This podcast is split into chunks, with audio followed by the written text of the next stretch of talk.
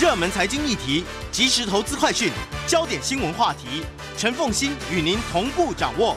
欢迎收听《财经起床号》。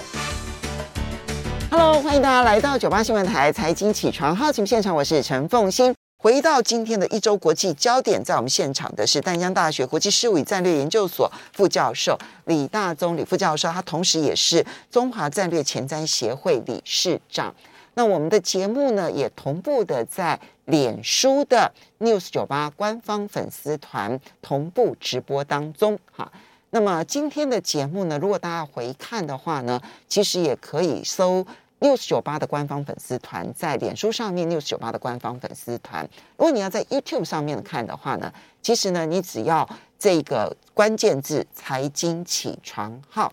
你嗯加上李大宗，你就可以找到今天的节目，或者你可以直接去观点啊这一个 YouTube 频道里头呢，可以看到今天的节目哦。好，那但是那个要等到差不多嗯九点半以后了哈，所以嗯九点以前呢，我们没有在那边直播。好，哎，这个 YouTube 的这个黑盒子呢，到底背后是什么因素，我们不知道。但是呢，News 九八呢居然被停权了哈。好，回到今天的一周国际焦点，好，那接着我们就要来看一下的是，首先当然是先从布林肯。美国国务卿布林肯呢，在上个礼拜呢开始呢，不断的连续公嗯、呃、提出来的重点，就是要有意义的支持台湾加入国际社会。我觉得台湾当然欢迎这样子的一个呼吁，对，对，但是他的背后动机到底是什么？然后呢，他的这一波的操作，究竟对于台湾重返国际社会是变得更加容易，还是变得更加困难？对，因为呃上礼拜布林肯呃国务卿在他的推特上，呃特别提到说支持台湾有意义的参加联合国体系。那这个新闻出来之后，当然引起各方不同的一些解读跟揣测。那大概有几个重点，第一个是它的这个整个新闻的脉络，还是提到说台湾是美国重要的伙伴。嗯，那在这个目前空前挑战的之下，美国是应该要支持台湾。有意的参加联合国体系里面的活动，嗯，那我觉得最重要的重点就是，当然后面可能牵涉到呃，目前北京跟华府这种比较还是很高强度这种对抗跟竞争，但是我们要知道说，到底美国的政策是不是有真正发生了惊天动地的重大变化？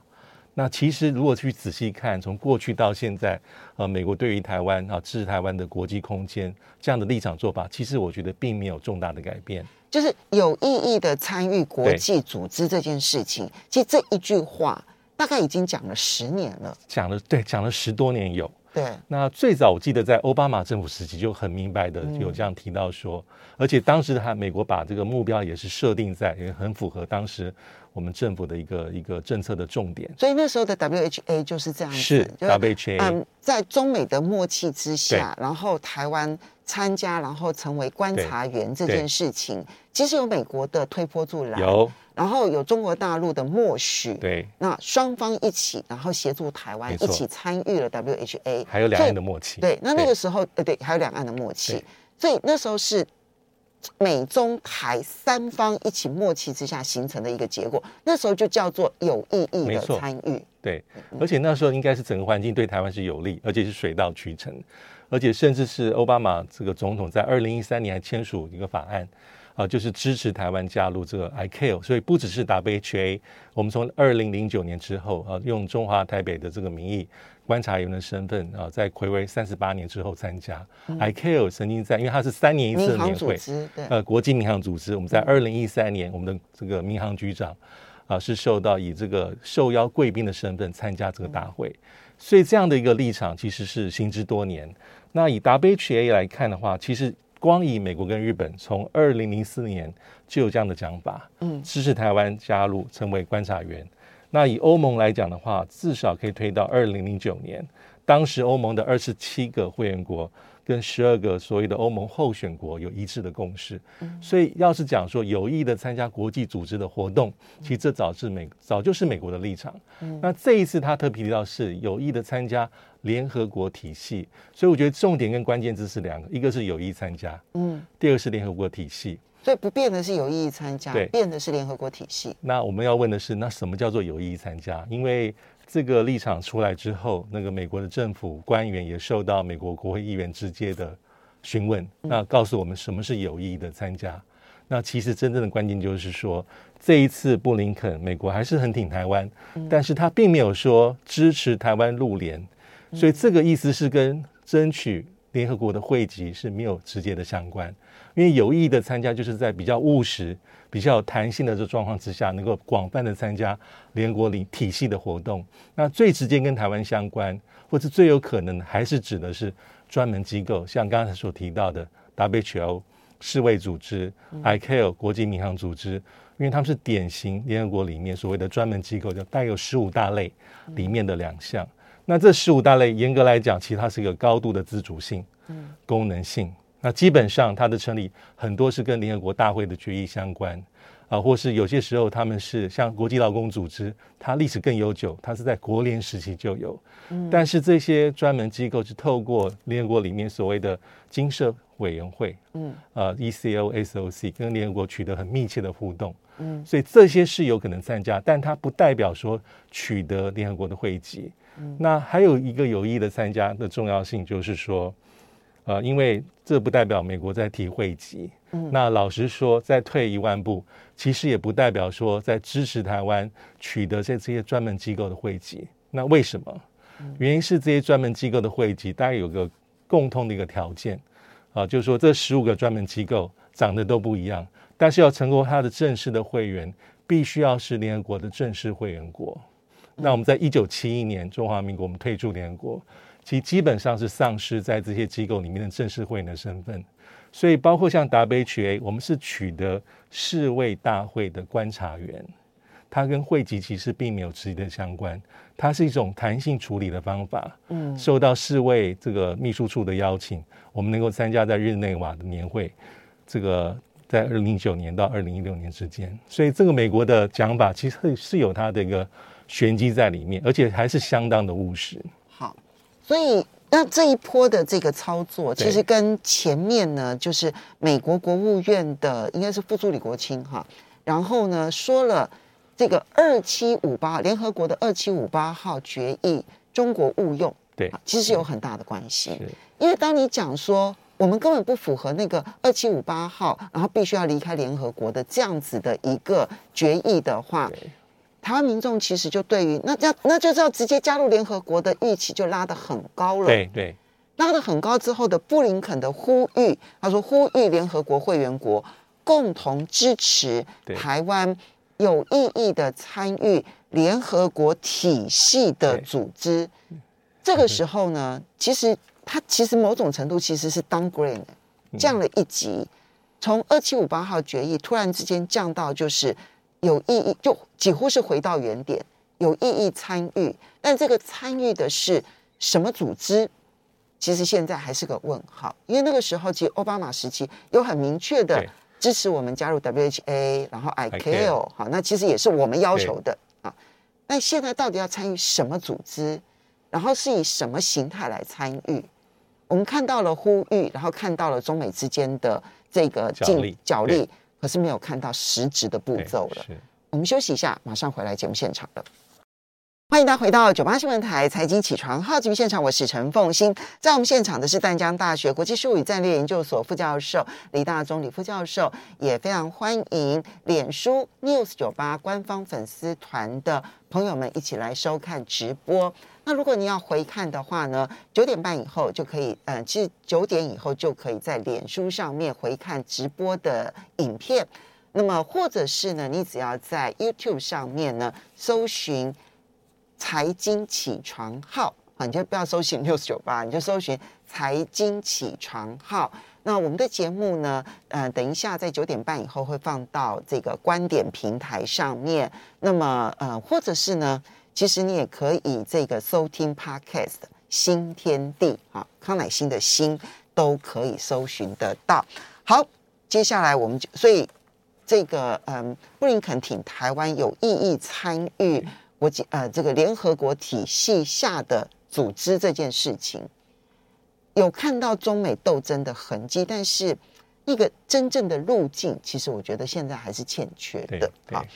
接下来我们就要来看到的是 G20 跟 COP26 啊，这是连下来的哈。那么 G20 在罗马已经结束了，刚结束，然后今天就要在英国哈举行的就是 COP26，怎么来看？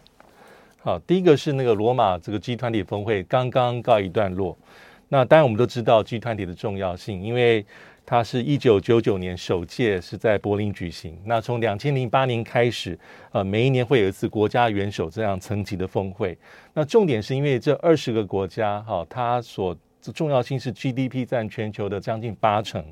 全球贸易的四分之三，人口将近百分之六十，所以它的重要性是呃无与伦比的。那这一次其实他探讨了几个重要的议题，啊、呃，第一个还是在气候变迁，因为它等于是很多人认为是它是这个 COP twenty six 的一个前哨战，对，有点会前会的味道。会前会。那包括联合国秘书长古特雷斯，他带有一些先前的一些期待或者警告说，如果在这个呃，G20 里面对这个议题，大家没有个基本的共识，那 COP26 第二十六届的这个气候变迁这个这个第一约方的会议可能会注定失败。所以气候变迁，因为基本上这个 G20 的成员还是希望能够达成这个巴黎这个协议里面所提到的，在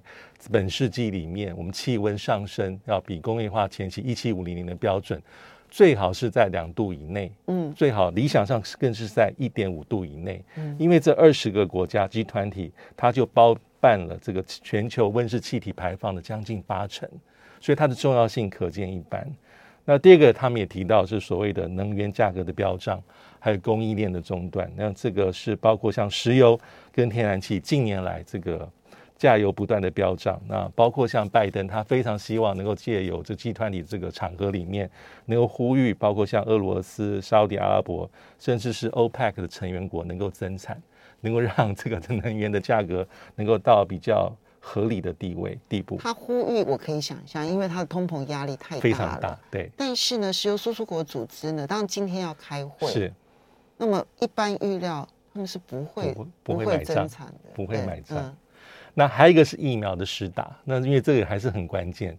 啊，因为 G20 希望说在明年全球能够达成七成人口能够接种至少是一剂的新冠疫苗，但是目前的状况从去年到现在没有改变，就是它歧义非常大，嗯，富有的国家或是有能耐的国家可能很很快的这覆盖率就上去，包括两剂。但是，所以这七成基本上是取一个平均。但是我们知道，低度开发的国家或是比较落后的国家，其实他们非常的辛苦，而且是要成立特别小组。因为根据十月份的统计数字，全球已经两二点五亿的人口染疫，嗯，那死亡人口是五百万，那五百万的人口死亡。它是一场防疫战争下的一个最后的惨烈的结果，它几乎是相当于过去历史上重要的世界大战的这种死亡的规模，所以在集团体里面当然会讨论。那还有一个就是是有结论吗？就是一个共同的意向的表态了，只能到这里。因为因为因为他甚至于没有具体的承诺说富国到底要捐多少，我不知道。呃，李教授，你有没有印象？之前其实呢？这个在 Quote 就是都谈美日印澳也讲过，在是今年几月的时候，大家聚会的时候，那时候 G7 也提过，对啊，那时候反复在提。可是那个每日印澳那时候是说年底之前要捐十亿剂，有有有有有有，那现在已经十一月了，嗯，连一亿剂都没有哦。所以这个就是一个可能沦为是一个比较政策宣示性的一个一个一个意涵，象征意义还是比较大。就是说我们注意到这议题，因为这个贡献和这个捐赠还是自主性的，嗯，它是一种不是一种义务或是强迫，那要看各个国家有多少能耐，他愿意提供。但是这是讨论的，还有一个包括税制的改革啊，就是十五趴的这个大企业的。全球最低税率，这算是比较具体，这是很具体，因为之前大家已经得到共识，嗯、大概早在今这个次开会之前，在全球大概一百四十个国家基本上是愿意背书这件事情。嗯、还有一些比较特别的地方，就是这也是一个，这是类似国际场合，很多时候的场边活动很重要，比如说。呃，拜登也在进行他的外交，哦，包括他跟欧盟部分国家的关系，他就在这个场合里面宣布说，在川普时期向欧洲部分国家的钢铁征收关税，这个事情要告一段落。嗯，这个场合他特别提到，因为那是从二零一八年六月份开始，川普那时候为了国家安全的理由，然后因为这样子跟部分欧洲国家关系紧张，还有一个很重要就是。他们希望能够重启伊朗核武的谈判，嗯，包括了英美法德，嗯、那这两个刚好都是逆川普。哦，川普的政策，那拜登上台之后，趁着这个国际场域里面，他说我们要重返，希望能够重返核子协议了，但而且希望伊朗的领导者能够把握这个机会，所以这也是透过这个场合释放讯号。那还有就是比较有趣的画面，就是他跟这个法国总统马克宏。的话，就有点是一笑泯恩仇，因为在镜头下感觉起来，拜登意思是说，呃，之前可能这个造成。这件事情，因为他在他在九月十五号的时候，他说我们做的很笨拙，很笨拙。对，那英美号三面合作一开始的打的打响的第一炮，就是要帮助澳洲。那时候我们在节目上有讨论，对，奥克斯要建造这个澳洲的这个新一代的核子动力潜舰。那这个苦主就是法国。嗯，那拜登目前可能也是个下台阶，对法国马克宏对自己都是。他说，在他宣布之前，他并不理解，他他以为。法国已经收到完整的通知，但宣布之后想不到会引起轩然大波。嗯，那当然在这次见实体见面之前，他们有通过电话，已经有一些的和解。嗯，所以这次 G 团体峰会还有一个很重要的意义是，它是疫情之后第一是实体的这个领导者面对面的峰会。那毕竟它的重要性还是比较大。嗯，那好，这里面呢，当然有一些是属于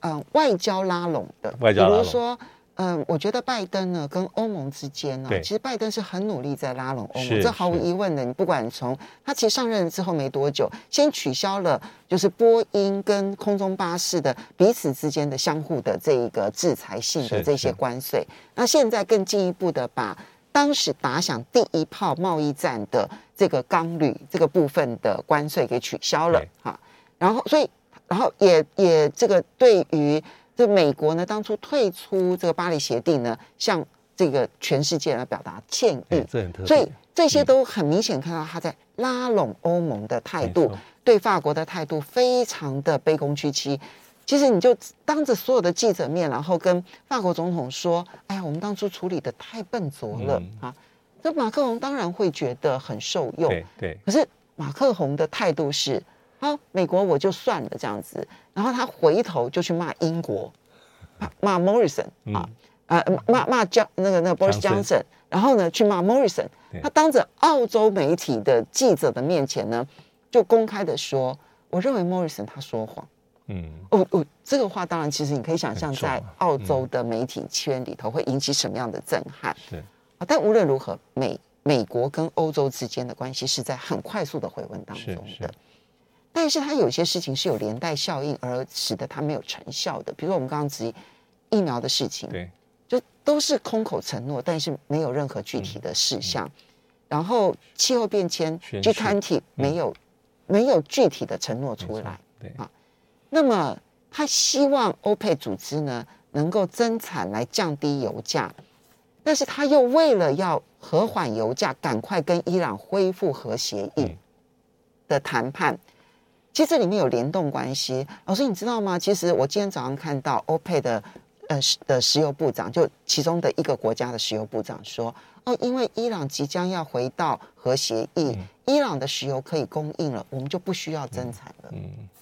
所以你短期之内，你如果跟伊朗的核协议没有达成的话，国际油价要抑制变得很困难。是是，所以这些都是千丝万缕，后面有复杂的联动关系。嗯，那。当然，在这一次，除我们刚刚提到的这个重要议题，还有人特别关心。呃，习近平并没有实际的参与，而是派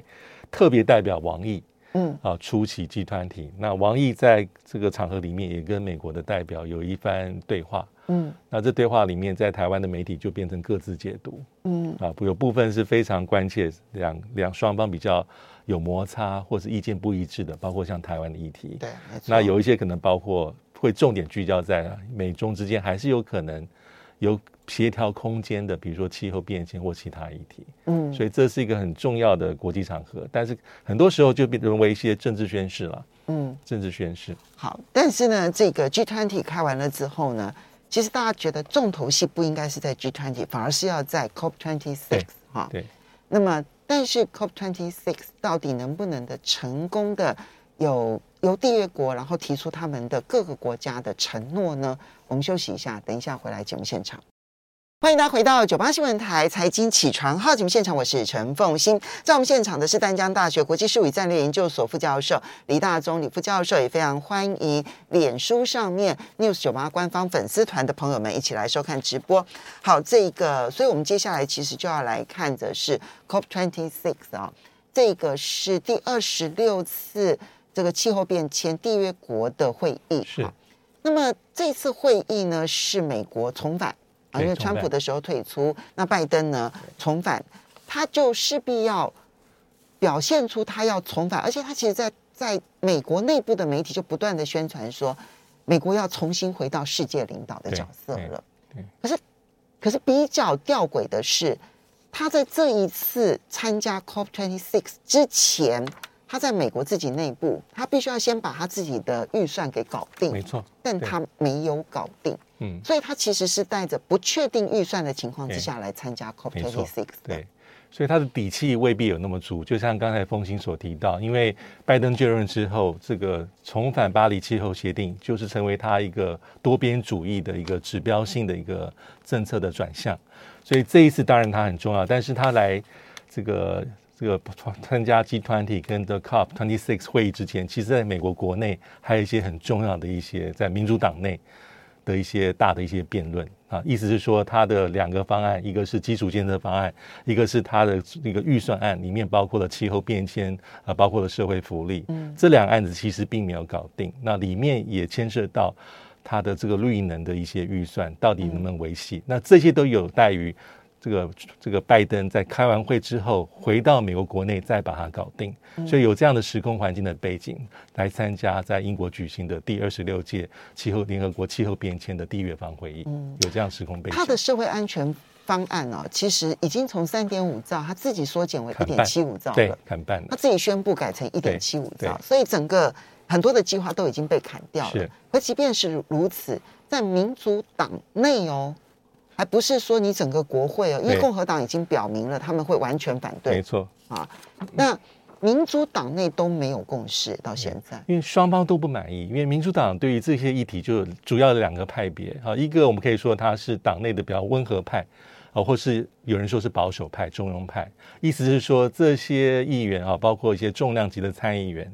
他基本上还是支持这个基础建设方案没有问题，嗯，但是在比较大的社会福利跟绿能，他们可能有所保留，嗯，因为他们所提到的理由大概就是说，因为现在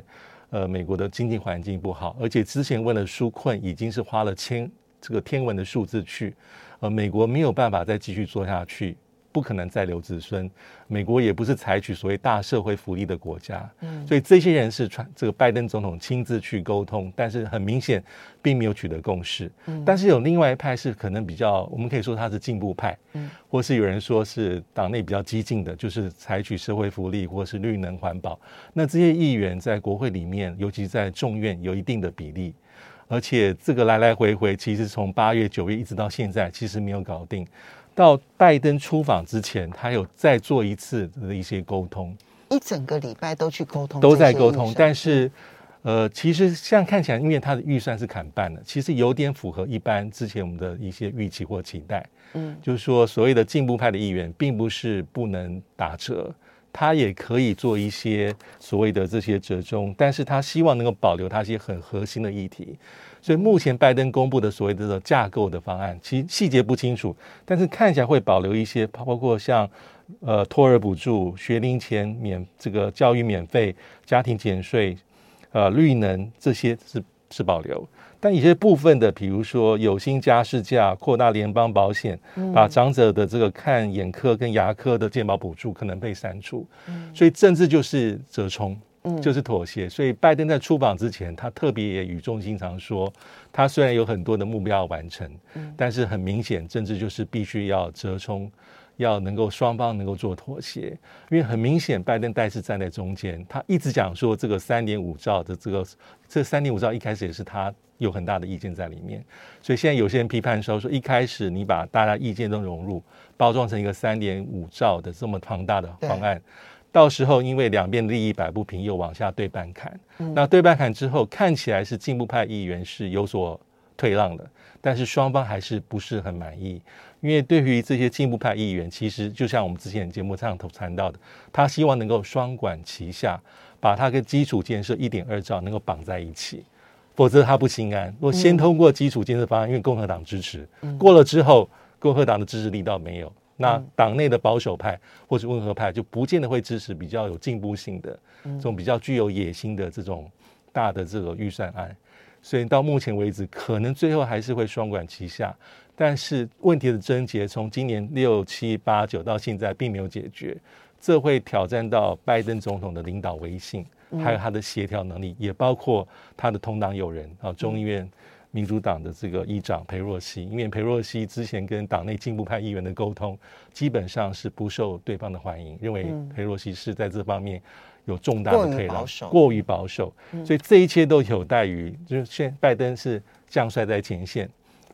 他要做的是美国是环保、绿能的领头羊，但是他背后有这些很重要的内部的议题要去解决，所以也会说他的底气并不那么的足，因为大家会看说，当美国说你今年四月份提出一个新的自主的这个贡献。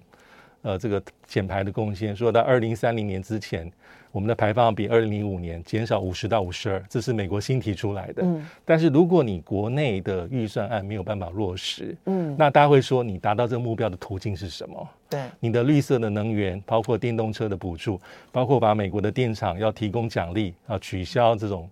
高度污染的排放，采用更新的排放的方法。能源的方法，所以你是承诺了，对，然后你也出席了，对，但问题你没有带钱来，你内部没有，还没有完全改平，嗯，留待你回回过头之后去解决，嗯，其实这个场景让我联想到说，在一次大战的时候，呃，这个结束的末期啦，就是当时的美国总统啊，威尔逊，威尔逊在谈国际联盟的时候也是，他在前线很努力，嗯，可是国内有一些保守的气氛跟参议员未必能够最后支持你。所以威尔逊虽然提出了国际联盟，但是呢，而且他这个倡议也得到了国际的支持，甚至得了诺贝尔和平奖。对，就最后呢，美国没参加，没参加，因为美国议会拒绝参加。对，所以你在前面确实是嗯，展展现了那一个领导性。对。但是在后方没有提供你足够的资源，现在拜登可能有类似的状况，而且目前是战线更加延长，要等回过头来才能够解决。嗯，所以这会影响到很多东西，尤其大家党内也很害怕，这会不会影响到明年的选举？嗯，那对拜登而言也没有失败的这种空间，因为这就是他的一个政见要兑现的，他把它视为是优先要能够出来的一个法案。其实我觉得，呃，你现在仔细去看啊，就是他们的温和派坚持的，比如说曼青哈，对曼青，然后跟进步派最坚持的桑桑德斯，你把他们呢、啊、出生背景，然后以及他们所处的州拿出来检视，你就会发现为什么没有办法得到一个一致性的答案，因为他们州也有各州的利益，是哈。好，因为时间的关系，要非常谢谢李大中李教授，也要非常谢谢大家的支持。我们明天见喽，拜拜。谢谢。